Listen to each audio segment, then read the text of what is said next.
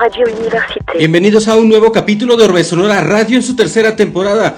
Mi nombre es Leocano Las y los estaré acompañando en esta transmisión transmedia. Téléchargez Tronica dans iTunes, SoundCloud et Mixcloud. Hoy en cabina de Orbe Sonora se encuentra, va, se, va a encontrarse Rubén Castillo, quien ya está por aquí conectado. Recherchez Tronica dans iTunes, SoundCloud et.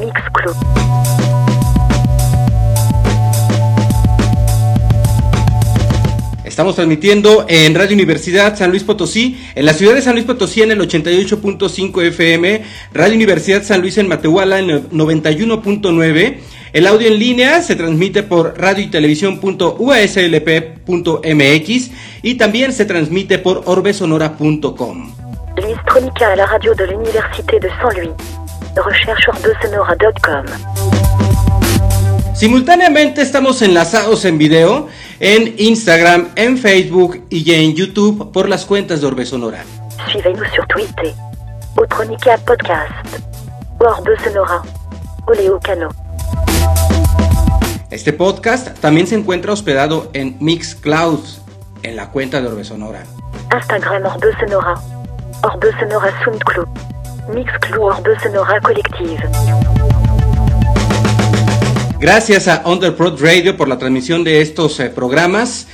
Saludos a la comunidad de Underprod en Alemania, comunidad de Nueva York, California, Washington DC, Filipinas, Colombia, Mexicali y por supuesto comunidad San Luis Potosí. Comme Orbe Sonora sur Facebook. Yes, Orbe Sonora. Gracias a Quehacer en San Luis por la difusión de nuestras transmisiones. Hoy en cabina de Orbe Sonora, Rubén Castillo. Bueno, Rubén, Rubén es un eh, diseñador, un diseñador egresado de la Universidad Autónoma de San Luis Potosí. Ha trabajado como productor, como editor, como colorista, VFX artist y postproductor especializado en 3D, eh, estéreo, con experiencia en información académica también. En su paso por los medios de comunicación, Rubén ha estado detrás de teleseries de Televisa, películas de la productora eh, Cinema Máquina, eh, ha sido postproductor en Argos y ha realizado cosas para Mundo Fox y ESPN. Actualmente, Rubén trabaja en Mexicanal como productor de contenidos originales. Eh, en esta empresa ha obtenido el primer lugar en un premio internacional, Promax. Y bueno, Rubén Sky es docente de la Facultad de Ciencias de la Comunicación de la UASLP junto con su querida esposa, Olivia Portillo, eh, tienen una empresa productora que se llama Ya lo viste, es un centro de postproducción y postproducción de contenidos audiovisuales. ¿Cómo estás, mi Rubén? ¿Qué estás tomando? Mi, mi queridísimo Leo, estoy tomando una cosa bien rica, que es como un es brandy con ron, café y coco.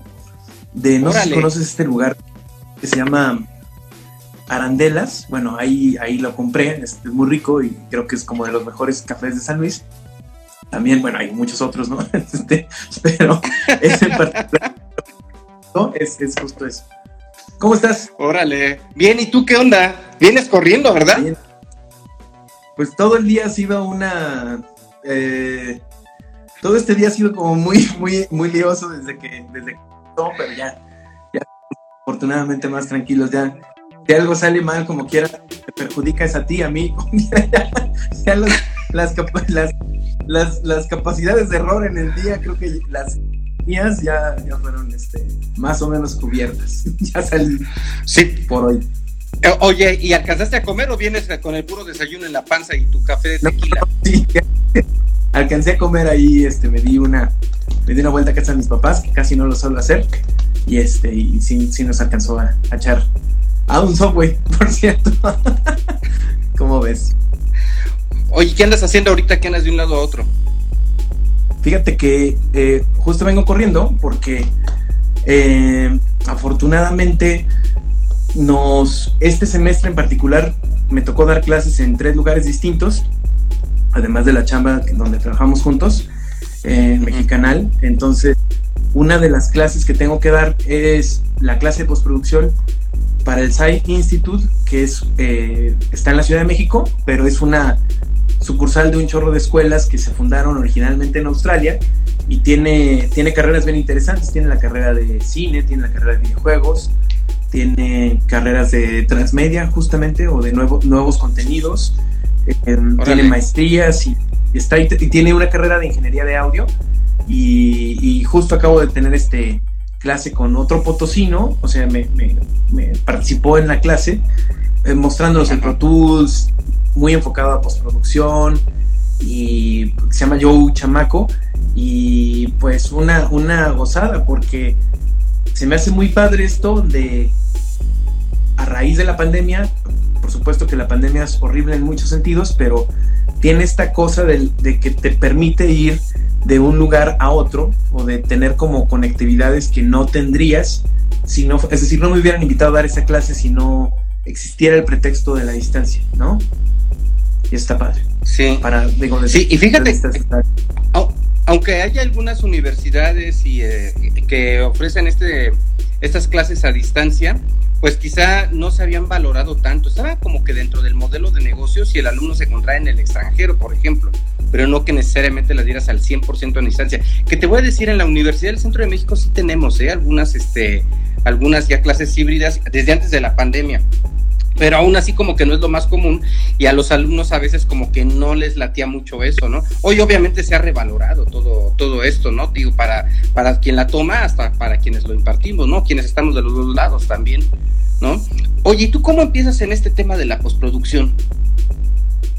Porque, mm, bueno, yo soy diseñador gráfico, eh, soy un diseñador gráfico que... De San Luis Potosí. Del autor de San Luis Potosí, salí en el 2000, salí en el 2000 ya tiene un chingo de rato desde eso.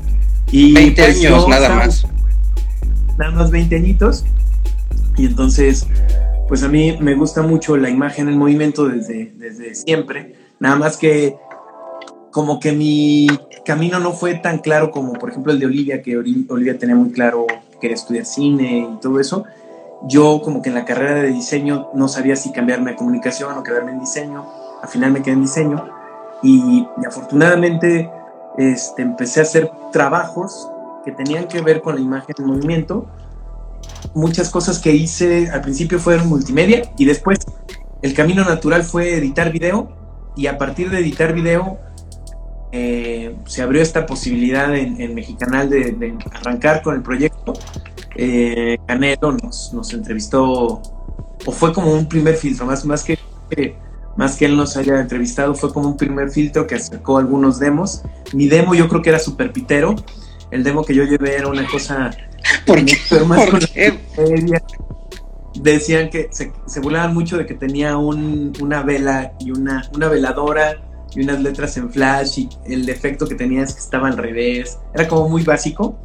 Y luego, a partir de esa experiencia de editar en ese canal de televisión, pues como que tenía aunque hayan sido unos meses, tenía de alguna manera ese precedente cuando pedí trabajo en la Ciudad de México. Me fui a la Ciudad de México para apoyar a, Olivia, porque se fue a estudiar allá la carrera de cinematografía en, el CUEC, ahora en NAC, de la Universidad Nacional Autónoma de México.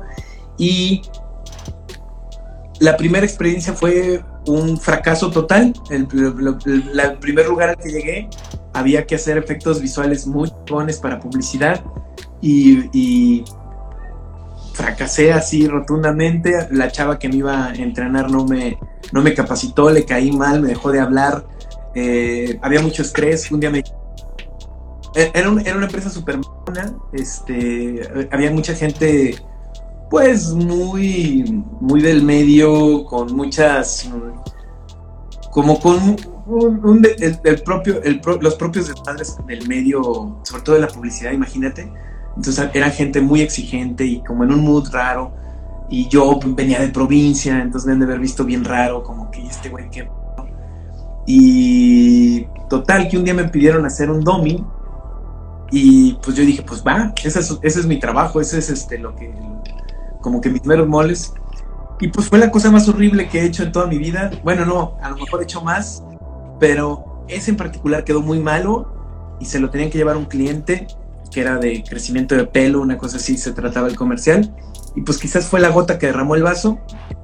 Entonces ya salí de ahí, pero afortunadamente como que había condiciones kármicas buenas y me, me, un maestro de Olivia me contactó con el gerente de postproducción de Argos y él me abrió una puerta en la parte de ESPN, en, la, en el escalón más básico, que era tú hazte cargo de respaldar los contenidos de noticias, porque un noticiero todo el día tiene mucha media que ingestar y entonces como que se quedan ciertos resúmenes que se les llaman highlights y otros resúmenes más grandes que se les llamaban melts. Y me dijeron, tú guarda eso, hazte cargo de eso, una especie de data manager, pero de televisión.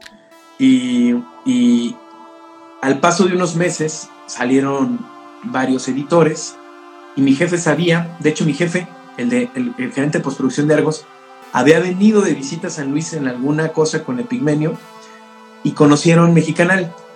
Entonces él sabía, tenía la referencia. Ah, él que era venía Mexicanal. con Epigmenio Ibarra, yo recuerdo, yo lo recuerdo, sí. Sí, e, esa, en esa ocasión, pues digamos, yo no sabía que, es esta cosa que fue como fortuita me iba a ayudar a que él ubicara que yo venía de un canal de televisión, que sabía editar, que conocía esas cosas. Y entonces me dijo, ¿te quieres aventar? Nada más que aquí es un programa raro que nadie conoce que se llama Cuantel. Porque en la Ciudad de México, una de las primeras cosas que ves es que hay mucho más allá del final y del premier. Hay un montón de cosas, cada empresa tiene una cosa diferente en qué manejar, en qué trabajar. Y entonces, este, pues yo dije que sí y me aventé y, y, y me fue bien. Vieron que tenía sobre todo actitud y pues eso me ayudó a mantenerme estable durante tres años que duré trabajando en ESPN y ese fue como que el camino como, como de, editor. De como editor. Como editor entonces. Como, okay. como editor. Uh -huh. Que le llaman editor a un postproductor prácticamente de televisión en vivo. Es, es, exacto, es lo que al punto al que iba. Ajá, es, es un trabajo de uh -huh. postproducción lo que tú estabas haciendo en ESPN. Y luego, ¿qué, qué se vino uh -huh. de ahí?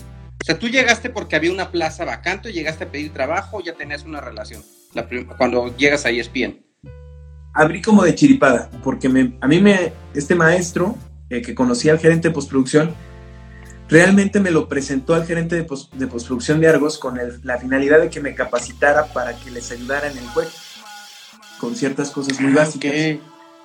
Los chavos, porque el, el equipo de trabajo de postproducción ya eran dos personas grandes, bueno, uno no tan grande que es muy querido en, en, en, la escuela, y había otro señor que pues ya estaba muy grande y que pues ya estaba como a punto de jubilarse y como que no entendía muchas cosas de, las, de la onda digital, entonces tenían muchas necesidades y de alguna manera el, el maestro de Olivia que le daba clases de edición, se llama Jorge García, editor de un montón de películas, este, le dijo pues que nos ayude aquí pero en realidad en lugar de terminarles ayudando, eh, eh, Julián Lezama, que es el gerente de post de Argos, me, vio más para cubrir otra necesidad que tenía en ese momento, que era en, en ESPN, porque ESPN en ese momento formaba parte de Argos, o sea, como que ESPN en sí. Estados Unidos le paga una lana a un proveedor en México.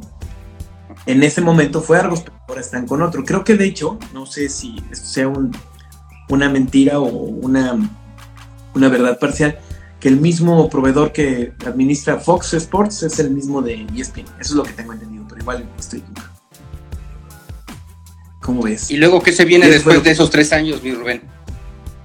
Afortunadamente por el, software que manejaba, que era una cosa rara, es un software inglés, que de hecho la empresa quebró, se llamaba Quantel, se sigue llamando, le, decimos, el, el, software sigue existiendo, pero ya la empresa que era la dueña de ese software eh, quebró. Eh, afortunadamente, como sabía usar esa cosa, eh, eso me abrió una puerta a que me formaran como colorista, porque el colorista es la persona que se encarga de postproducir la imagen en video de todo lo que está filmado. O sea, el material filmado nunca es el mismo. Siempre le haces un proceso de balancear el color, darle, darle un feeling, eh, darle acabados, eh, iluminar más el rostro, oscurecer. Estás hablando de cine, de cine digital. De cine digital, sí, exacto. No, bueno, okay, existía. Okay, el puesto okay. existía. Desde antes de que fuera digital, existían los color timers, que eran personas muy hábiles con el negativo y que hacían eh, procesos muy rápidos de filtrar con rojo, verde y azul, grados de rojo, verde y azul, para cambiar el look de la, de la película. Entonces, por ejemplo, si tú estás en una temperatura, por decir algo, si tú estuvieras en 5600 y yo estuviera en 3600, el, un color timer sabría con, con filtros análogos cuántas, cuántos, cuántas capas tendría que poner de azul para que estuviéramos parejo. Eh, Masters, material, Eran supermasters, eran supermasters y luego existieron los, los coloristas como tales que ya eran de los procesos digitales y había un aparato de Quantel que era para hacer eso, pero que casi nadie lo entendía porque era un software muy raro y entonces había dos caminos para la empresa que me contrató, que era contratar un colorista famosón que, que, que tuviera eh, las ganas y todo de, de, trabajar, pero que les iba a cobrar una lana, o formar a una persona como colorista que supiera usar el software. Y optaron por lo segundo y me contrataron, afortunadamente, porque una de las capacitadoras, una de las capacitadoras, una peruana preciosa que se llama Maite La Varga, me, me recomendó, habló muy bien de mí con, con, mis jefes.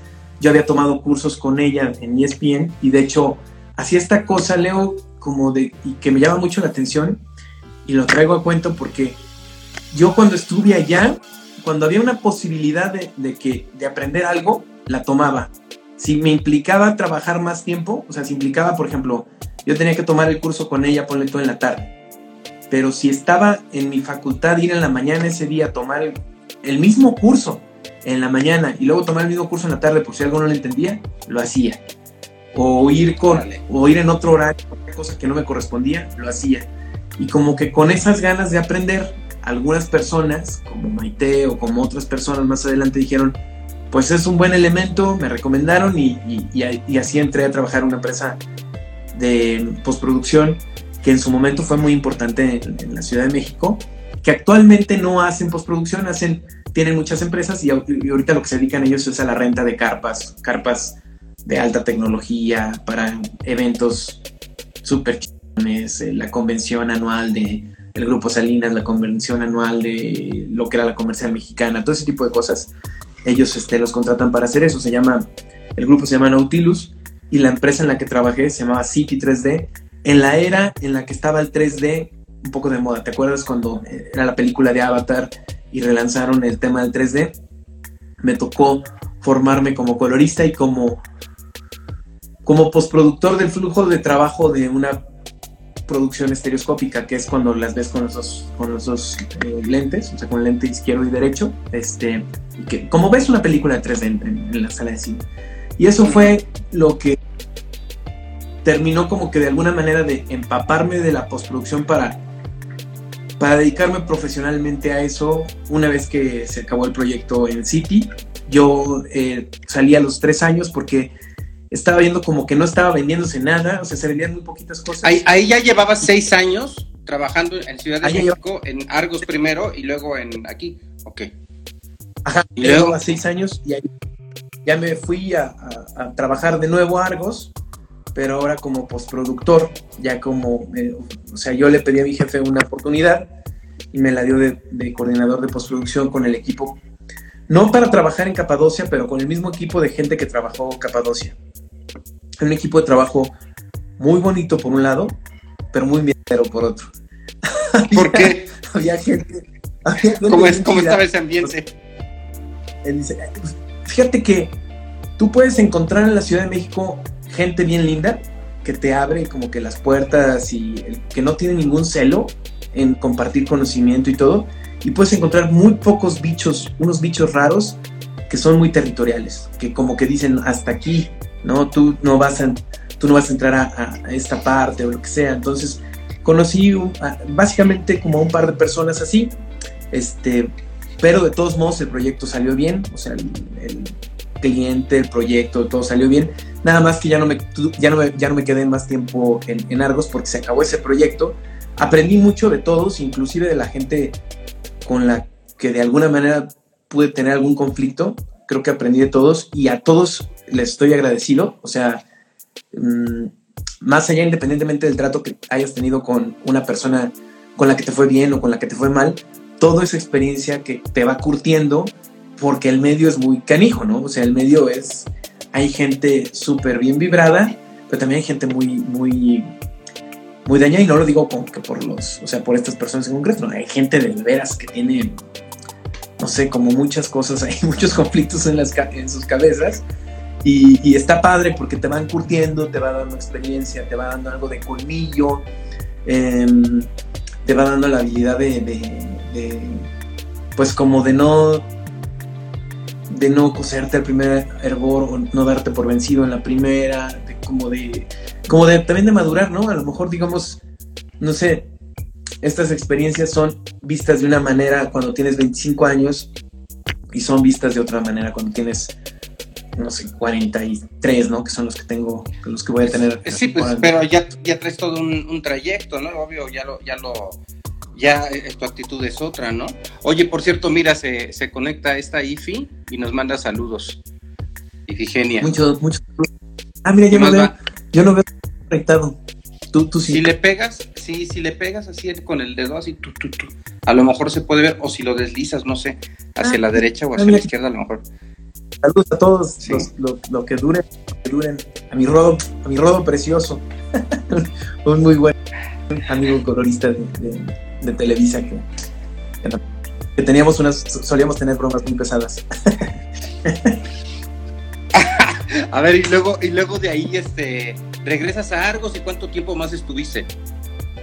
No, muy poquito. o sea, esos fueron como seis meses. Pero estuvo chido porque tuve la oportunidad. Lo chido, o sea, lo chingón de Argos fue que aunque los señores no se acuerden de mí, tuve que trabajar con Carlos Cuarón o con Epigmenio Ibarra o, con gente bien valiosa, ¿no? Inclusive el mismo equipo de trabajo que te digo, o sea, gente súper chida, con la misma, de conocer a Bárbara Mori o de inclusive de dirigir con ella, de, dirigirla en un par de doblajes, lo cual, o sea, yo con este tamaño dirigir a Bárbara Mori para un doblaje, pues es una cosa rara y loca.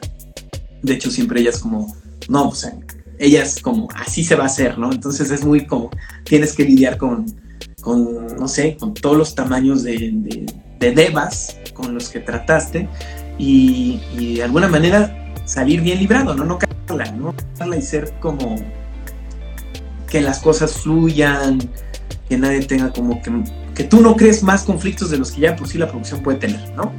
Y, y, y además gente este que gente que sabe y gente que no sabe, güey. O sea, hay gente que por ser quien es, te puede decir las cosas se hacen así y la neta no sabe. Y hay gente que no te imaginas, güey, y, sabe muchísimo, ¿no? Y le aprendes.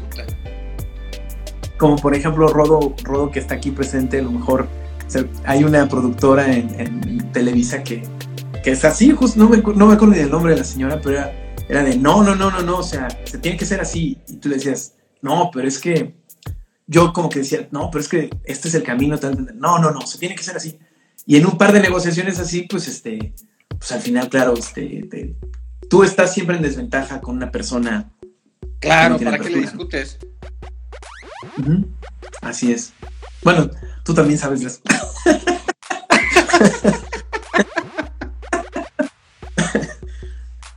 y luego. ¿Cómo ves, luego?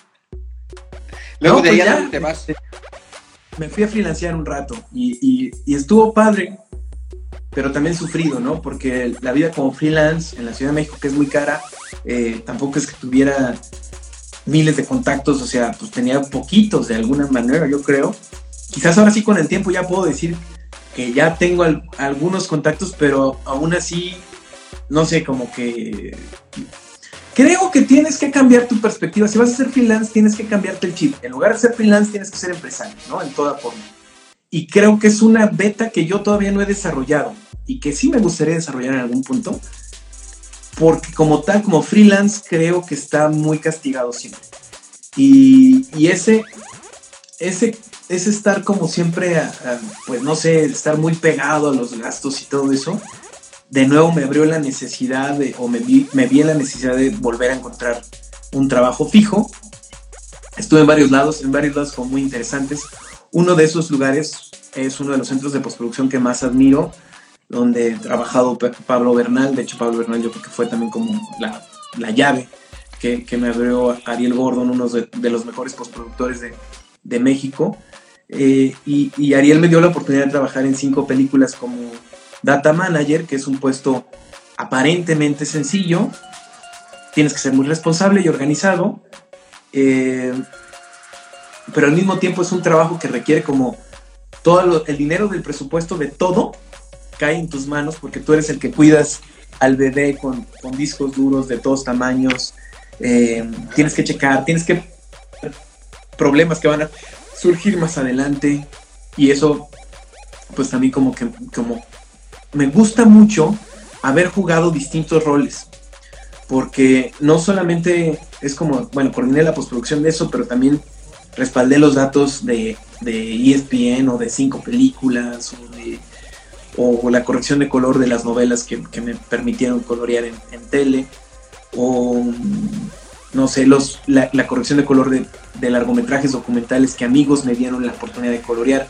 Entonces, esos distintos roles que juegas en todos lados te sirven al final mucho para volverte un postproductor, para realmente decir, conoces el flujo de trabajo desde que empieza hasta que terminas, has lidiado con, con dioses de todos tamaños y, con gente de, a pie y, está bien, ¿no? O sea, está bien haber estado en rodaje, haber estado en, la sala de corrección, eh, haber, pues, eh, todas esas experiencias son las que al final te permiten tener la confianza de pararte frente a un grupo cuando das clase, ¿no? O sea, como decir, de menos, algo les puedo decir que es real, ¿no? Y, y, y, y, auténticamente verdadero del, medio.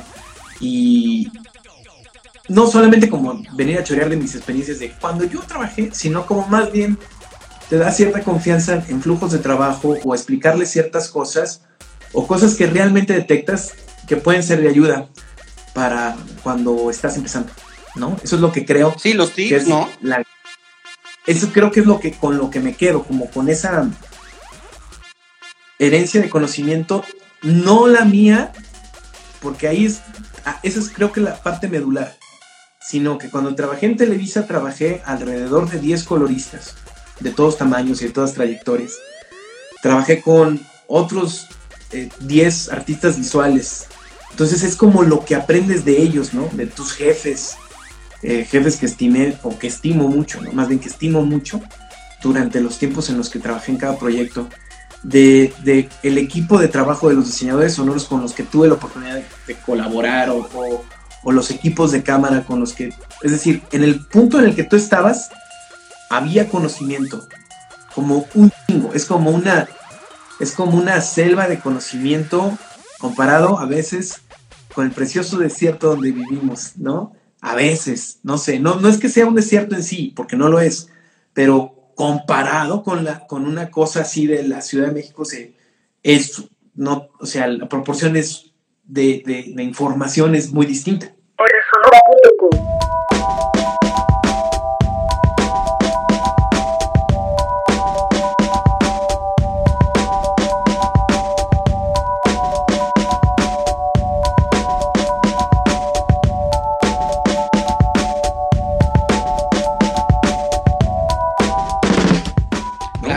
Oye, entonces cuando tú llegas a Televisa a colorear novelas o teleseries, le llaman, ellos dicen, no son telenovelas, son teleseries, dicen. Pero bueno, cuando llegas ahí es cuando estás ya freelanceando. ¿Mandé? No, ahí, justo, fíjate, esa es la cosa chida de Televisa. Que yo tenía muchos paradigmas de Televisa antes de trabajar en Televisa. Pensaban, pues yo creo que lo que el común del mexicano promedio, o sobre todo del, del mexicano Uh, el tipo mexicano. Sí, como ciertos juicios sobre la empresa, pero que estando dentro de la empresa te das cuenta de todos los beneficios y de todas las bondades la empresa para los trabajadores, ¿no? O sea, es decir, una de las pocas empresas que te paga todos los, todos los, todas las prestaciones que te da Infonavit, que te da este, bueno, seguro, o sea, todas esas cosas que son muy difíciles de obtener en otras empresas de la Ciudad de México, en el medio en el que nos, en, el medio en el que nos, pues en el que trabajamos, pues, o sea, es, complicado. Por ejemplo, Mexicanal es una cosa rara en, San Luis y en sí, también como a nivel nacional es una cosa rara. es una empresa que provee a sus trabajadores de todas las condiciones para, para que tengan una vida sustentable, seguro, etcétera, ¿no? Y, el, caso de tele, pues así era. Entonces, cuando entré a trabajar en, Televisa, entré a trabajar eh, de fijo eh, y eso tuvo cosas muy positivas también, o sea, las, las, las, tiene en, en, la experiencia y las tiene en, en, como lo que te llevas de, de, tele, ¿no? Eso es lo que... Oye, y bueno, aprovechando aquí, mira, manda saludos Mary, dice, y también a, Pablo, y por acá te manda saludos, este... ah, ya, ya, se me, ya se me perdió, espérate, es que dejan... Ay, aquí está. Este, Ixeguayo dice, saludos mi Rubén. La falda de Esos carnales. azules. ¿Eh? Ah, dice Ixeguayo. Ah, que dice carnales que da gusto conocer. Ah, muchas gracias, mi, Memo, muchas gracias. Al Memo me lo topé en una película. Es el tipo de relaciones que vas construyendo en, el proceso, ¿no? El Memo y yo trabajamos juntos en una película bien bonita que se llama Sopladora de Hojas. Y pues es una película bien chida, eh, que debe estar por ahí en Filming Latino o en algún lugar. Y pues ese tipo de relaciones, ¿no? La gente, Memo es, este, es, un, es un animal del teatro, ¿no? Y este, está muy padre. Como, por ejemplo, en la peli me lo, lo conocí él haciendo de asistencia de producción y yo como data. Oh. Y es muy padre. Pues, o sea, después como que valoras toda la relación. Ah, de hecho, por ejemplo, Leo, eso es como parte de lo chido.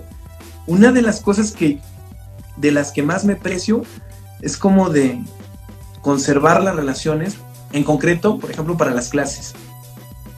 Yo disfruto mucho, así como ahorita estoy charlando contigo, disfruto mucho cuando tengo amigos eh, o, amigas eh, profesionales del medio en, mis clases que me prestaron, me dieron la oportunidad de dar y cuando acerco a gente del medio, a, los alumnos o a las estudiantes, o a las estudiantes y a, las alumnas, los acerco a, esa realidad porque los conocí en distintos puntos. Eso es lo que se me hace que está muy padre desde mi perspectiva de algo que puedo ofrecer por las condiciones de vida que tuve raras y excepcionales de estar en muchos lugares y conocer a gente bien interesante y de no haberla con la mayoría, con la gran mayoría. Oye Rubén, hablando de, haberla regado, ¿no? A ver, platícanos algunas experiencias que, sean contables, que digo, tampoco se trata de quemar nada, pero, pero bueno, de todo, ¿no? Cosas bonitas, cosas de todo. Contables, claro las, cosas, las cosas, los puntos más rasposos de, de, digamos, de la parte profesional han sido contados con, con estos tres dedos de la mano, yo creo, básicamente. Y, por ejemplo, hay, hubo un español que se llamaba Juan Ignacio Sánchez, que era un dolor en su, era como doble, era una persona doble que te decía, oye, a ver qué nos vamos a comer, como que quería ser como tu amigo, pero luego te cajaba el puñal con tus jefes.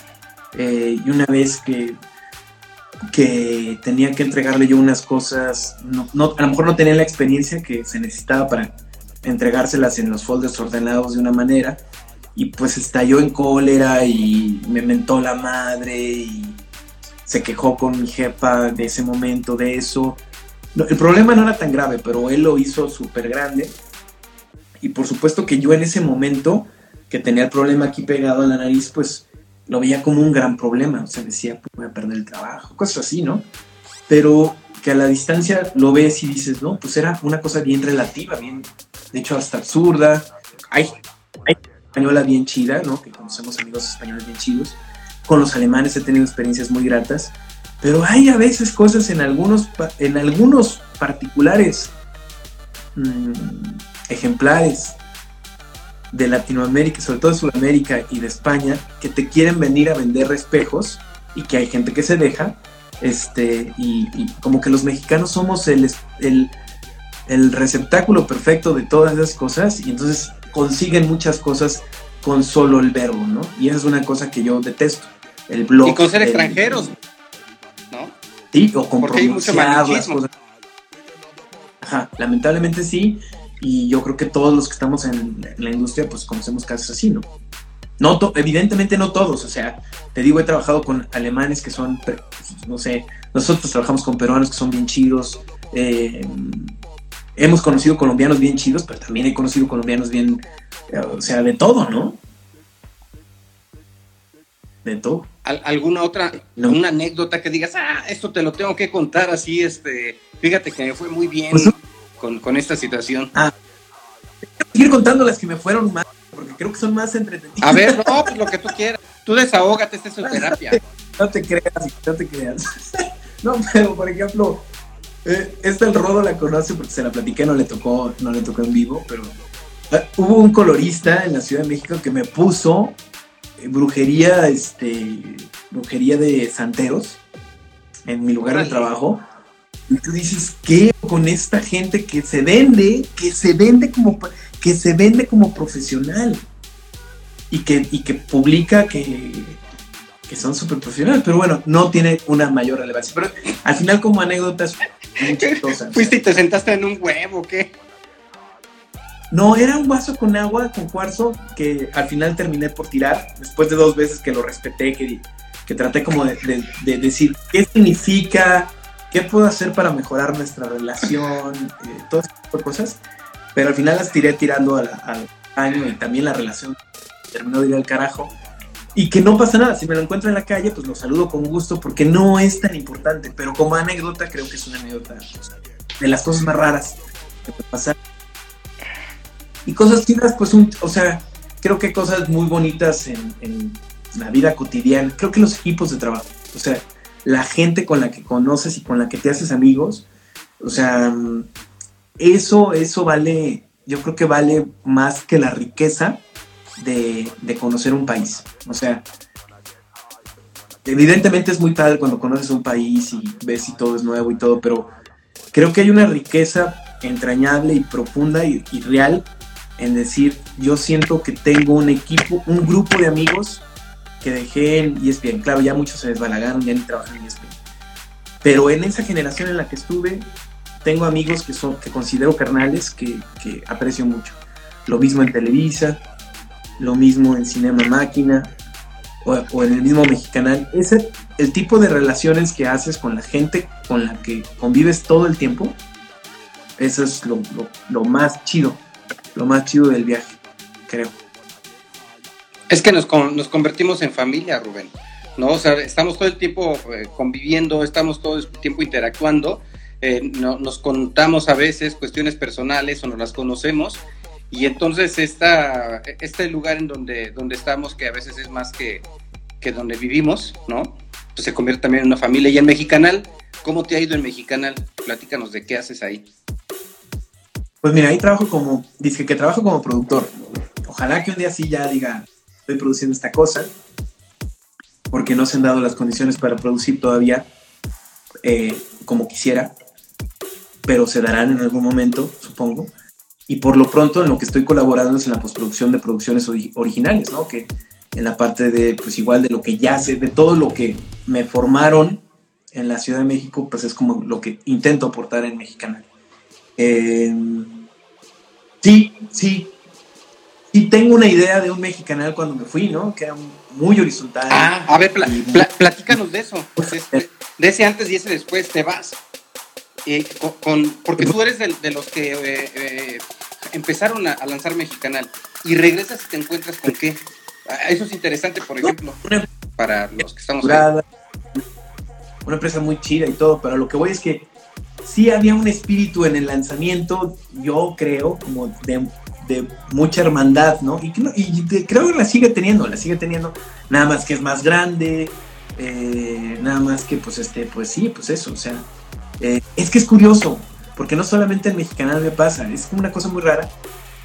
Una vez regresé a ESPN a editar, o sea, me tocó que me contrataran como freelance en algunas Olimpiadas y el equipo de trabajo había cambiado, ¿no? Entonces, tú eso, eso que sientes en tu mente es como si yo ahorita regresara a Televisa a hacer un servicio. La, la gente que, con la que estuve, que está en mi mente, que estuvo conmigo, se sumaron unos, se fueron otros, Y de pronto quizás la mística que tenía, eso que conservé en la, en la mente, no es que sea mejor ni peor, simplemente cambió. Y entonces como que te adaptas a la, a la, a la nueva realidad. Pero pasa, yo creo que pasa en todos lados, ¿no? Y yo trato de ser una persona que deja las puertas abiertas, entonces me ha tocado un par de veces el, el, el ver y el, el, experimentar como en primera persona cómo van cambiando los, la, los equipos de trabajo, ¿no? Y dices, ah, órale, qué loco.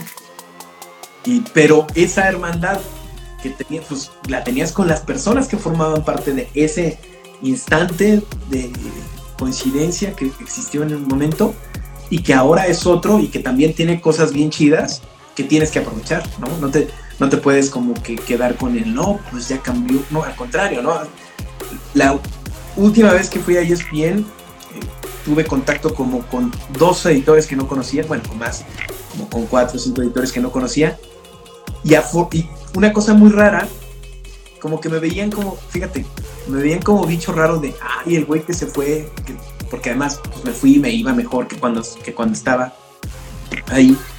Y entonces me veían con cierto, tenían como un aroma de que les gustaba el cine y todo este rollo. Y dos se salieron de ESPN, o sea, como que los conocí, estuvimos interactuando muy poquitos días porque eran unas olimpiadas o algo así. Y ahora los dos trabajan más en la onda de la producción pues relacionada a series y todo eso. Eh, uno trabaja como editor y el otro es colorista. Y entonces como que esta cosa de, como que fui, los conocí y yo no los saqué, o sea, ellos tuvieron como el impulso de, pues yo quiero seguir el camino de ese loco que se fue y que al que le fue bien, no les ha ido mal. Entonces estuvo muy chido, o sea, digo, no digo que sea per se por mí, pero sí notaba que tenían curiosidad como de, oye, ¿cómo le hiciste? Y todo ese rollo. Y, sí, romper con la zona de confort de tener, ah, ya tengo este trabajo y lo voy a, y porque lo tengo ya me quedo ahí, este, sino decir, bueno, está bien, aprendí lo que tenía que aprender, aporté lo que tenía que aportar y ahora voy a dar este otro paso, ¿no? Algo que no es fácil hacer también. Pero tú en tu juventud, mm. Rubén. Exacto. Y tu, mente, este, ¿verdad? Y tu mente romántica. Vaya. ¿no? ¿Cómo ves, mi Leo? Oye, oye, oye, Rubén, dime. Vas, esta cosa va a salir en Matehuala. Ah, ok. Ah, también, también, el viernes, el viernes, sí, sí, sí. No, pues eso, saludos a la banda de Matehuala, vivía ya tres años. ¿Y ahí que, este, también trabajando o más chavito? En la primaria, sí, o sea, me tocó vivir tres años en Matehuala y me da como su ternura que, que, que, esto vaya a escucharse en, en Matehuala. Claro que nadie me conoce. Me, cono no, pues Oye, oye Rubén, entonces tú cuando, cuando, cuando eres niño, ¿en qué momento dices, ah, yo quiero estudiar diseño gráfico? Ya de niño pintabas en tus cuadernos eh, en vez de ponerte a hacer las clases. Eh, ¿Cómo, cómo empieza esa inquietud? Me gustaba dibujar, desde, desde niño me gusta dibujar. Eh, creo que lo he practicado poco. Ahora que por fin ya nos asentamos en la casa, y que ya saqué los pinceles que estaban guardados en la casa de mis papás, que ya los tengo aquí o que ya tengo otros, este, no sé, como que ya empecé a juntar mis cosas que estaban regadas en todos lados porque en la Ciudad de México pues tenía unas, en la casa de mis papás tenía otras. Y, y entonces como que empecé a retomar dibujar. Ahora, eh, lo había dejado de hacer por mucho tiempo y y total que me gustaba dibujar de niño. Y justo pensaba que quería ser arquitecto. Y hasta que ya estaba punto de, elegir carrera, decía, no, pues como que no me veo como arquitecto y empecé a ver cosas que hacían los diseñadores gráficos y me llamó la atención. Y ya estando dentro de, de, la carrera, de hecho me entré por diseño industrial porque un primo es diseñador industrial y es muy bueno. Y yo veía lo que hacía y decía, no, pues está, pero claro que no tiene nada que ver con lo que yo hago, ¿eh? pero el camino me fue llevando a la, a la parte de la post. Y como hobby, como por gusto, este, pues estoy probando el óleo y estoy fascinado con el óleo, pero eso no me vuelve artista plástico, soy simplemente un... ¿Por qué dices que no? Todavía no, pero es, es, me, me, gusta estar probándola y idealmente estaría bien chido si un día de veras se, se, madura ese gusto y ese juego por algo más profesional y algo que sea vendible.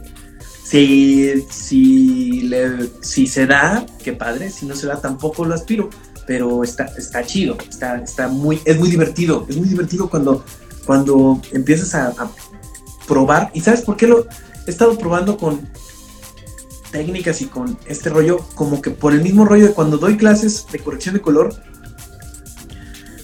siento como que es una parte que tienes que, aunque no tenga que ver, pero sí, yo siento como una necesidad de decir, pues no solamente usas las herramientas digitales para, para hacer algo, sino que usas todos los instrumentos análogos, artísticos y todas esas cosas como para expresar algo a través de los colores, más allá, que de, más, de la, más allá de la forma, como con los colores, como ejercicio de decir, puedes crear, puedes proponer paletas, eh, conocimiento de, de todo, o sea, todo el conocimiento de la teoría del color y todo eso, aplicarlo en algo, esa parte se me hace padre se me hace muy atractiva de por qué lo, cuál es la motivación de por qué hacerlo, por lo menos en estos últimos meses. Es que mira, eh, ahorita que dices, no, pues es que a mí apenas se me está dando, que no sé qué, una vez escuchando la entrevista de una pistora que se me va ahorita su nombre, le preguntan, era un programa completo dedicado a ella en Canal 11 de Politécnico, y le preguntan este, cómo empieza ¿no? en, la, en la pintura. Digo, ya le están dedicando un programa especial, es porque pues la señora es importante, pero se va su nombre. Y ella dice, no, pues yo empecé cuando tenía 50 años. Ya no sabía qué hacer de mi vida y me puse a pintar. Tú tienes 45. Puta. Es decir, y así como eres, y así como eres, ¿mande? Te estaría bien chido quedarse así, ¿no? Estaría bien chido que tú dijeras, ya, empecé a pintar y es que a partir de un momento vas haciendo cambios, ¿no? Simplemente esta pandemia, todo lo que nos ha enseñado, ¿no? Todo lo que hemos aprendido, hemos perdido demasiado, pero eh, también hemos aprendido muchas cosas, nos hemos adaptado a otro estilo de vida, eh, estamos en una normalidad nueva. Eh, las cosas ya no van a ser como hace dos años, eh, quizá todo el mundo no entienda, o muchas personas no entiendan eso ahorita, eh, eh, hay estudios que dicen que para que las cosas puedan ser como hace dos años eran, tienen que pasar unos 18 o 20 años más, ¿no? Entonces, todo se está modificando, la sociedad está moviéndose, y entonces uno no sabe, Rubén. O sea, yo, por ejemplo, lo que tú eh, eh, he visto, las poquitas cosas que has hecho en, en plástica, yo sí te considero un artista plástico, quizá obviamente no, no consolidado, pero si conoces la técnica y tienes la estética, o sea, en el momento en que tienes la estética y que tienes el, el, tema de necesidad de expresarte, pues entonces ahí ya estás en el principio del arte. Oye, oye Rubén, ¿y hacia dónde sientes tú que vas? Ahorita estás en Mexicanal, estás este, dando clases, dando clases a distancia en, en, en universidades eh, eh, de San Luis Potosí, de la Ciudad de México, y te encuentras explorando esta plástica. ¿Para dónde, para dónde te latería ahí? ¿Para dónde sientes que, que va todo esto? Porque algo que, según lo que me has platicado, es que tú te vas guiando, ¿no? Por las eh, situaciones que se te van presentando en la vida, ¿no? Eh, estudias diseño gráfico, pero la vida te va presentando algunas ofertas, algunos caminos, y tú no dices que no, las tomas, aprendes de ella y te, y te y vas creando este expertise, ¿no? Entonces, hoy, por ejemplo, en San Luis Potosí, si digo, lo voy a decir con toda humildad, pero si bien es cierto que hay más personas que se dedican a, hacer este a colorear, ¿no? Y no y no me refiero a colorear planas, ¿no? Sino la colorimetría de, al, a lo que tú haces, ¿no? De, de trabajar este con, con, los colores de manera análoga sobre, sobre video. Eh, eh, creo que eres quien está en la punta de lanza de esto en San Luis Potosí, por ejemplo. ¿No?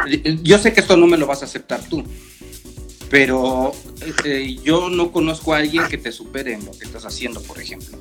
¿no? Entonces, lo, es que igual una, tu humildad te dice, no, es una, cosa muy nueva para San Luis, pero seguramente, y de hecho espero que con el, o sea, que espero seguir dando clases de esto y todo y que el día de mañana haya gente muy destacada, que creo que ya la empieza a ver, pero también habrá en su momento gente muy destacada, lo, lo hay ahora y quizás están madurando y todo eso. y este me gustaría mucho ver que alguien el día de mañana se va de aquí, se va, digamos, a trabajar a, Los Ángeles o a Barcelona o a cualquier otro lado. Estaría chido. Entonces creo que a dónde voy, pues por un lado, si ojalá me, me, dé la vida para, para, seguir dando clases en, con los... Ah, como que con la materia prima y dispuesta que, que así que así que así se dé eh, me gustaría mucho crear un vínculo de bueno eso es una cosa como más personal pero me gustaría mucho crear un vínculo como con la gente que conocí de, de, pues de, de, mi formación espiritual de la Ciudad de México, como crear ese vínculo para con San Luis, ese creo que sería como una cosa bien chida. No sé si te vayan, no sé si ve o no. Esta ya lo viste, que de alguna forma viene a hacer eso, esa es la base de eso. Platícanos de ya lo viste. Pues mira, siempre, siempre ha sido como firmamos los proyectos Olivia y yo, ¿no? Siempre decimos, bueno, de hecho lo, lo decimos en, a veces lo, ponemos como el, el en náhuatl significa ITAC, significa ya lo viste. Y entonces firmamos así los proyectos que hacemos de manera independiente. Eh, y sin embargo creo que sí tendría que madurar en una empresa, ¿no? En algún punto, eh, como en una persona moral realmente, que sí gestara o que sí fuera cuna de de proyectos audiovisuales interesantes, versátiles, eh, en el mismo rollo documental, pero de una manera dinámica y como de, pues que pusieran siempre como la crítica de algo en, en, un buen sentido para mejorar alguna situación, ¿no? Eso sería pues como lo ideal. Pero, pues no sé, no sé, o sea, seguimos haciendo cosas, ¿no? El, año pasado Olivia eh, hizo este documental sobre, sobre el feminicidio de Carla Pontigo y aunque no lo firmamos como tal, porque era un proyecto, era un proyecto que solicitó el Colegio San Luis en una área particular de la doctora Oresta, de un área de investigación que ella atiende, eh, y que los recursos fueron de ahí, pero digamos, así como ese proyecto estaría chido hacer otros y de otros tipos y de contar cosas. Y yo pienso que hay mucho terreno fértil en el, contenido seriado. Entonces, pues ojalá el día de mañana tengamos la oportunidad de, producir. Tengo ganas de hacer con, unos amigos, este... Bueno, en ah, mira, aprovechando tu pregunta.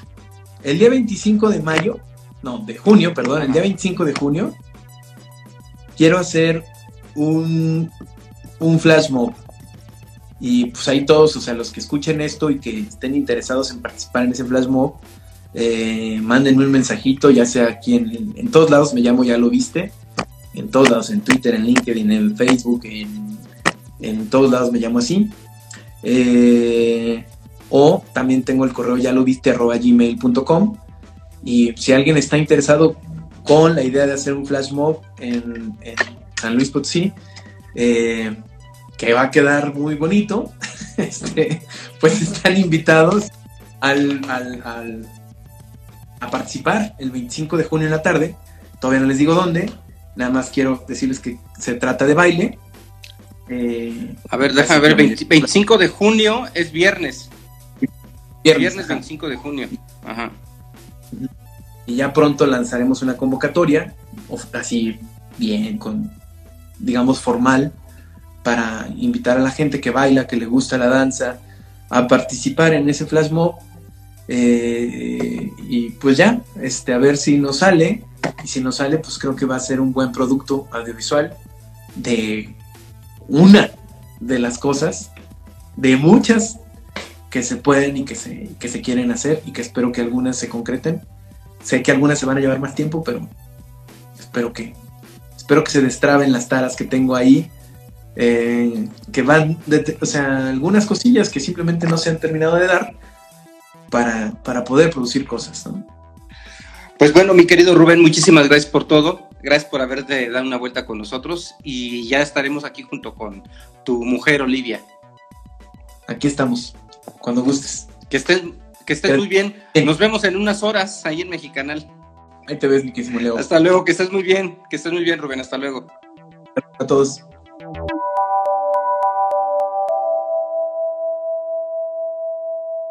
Sonora.com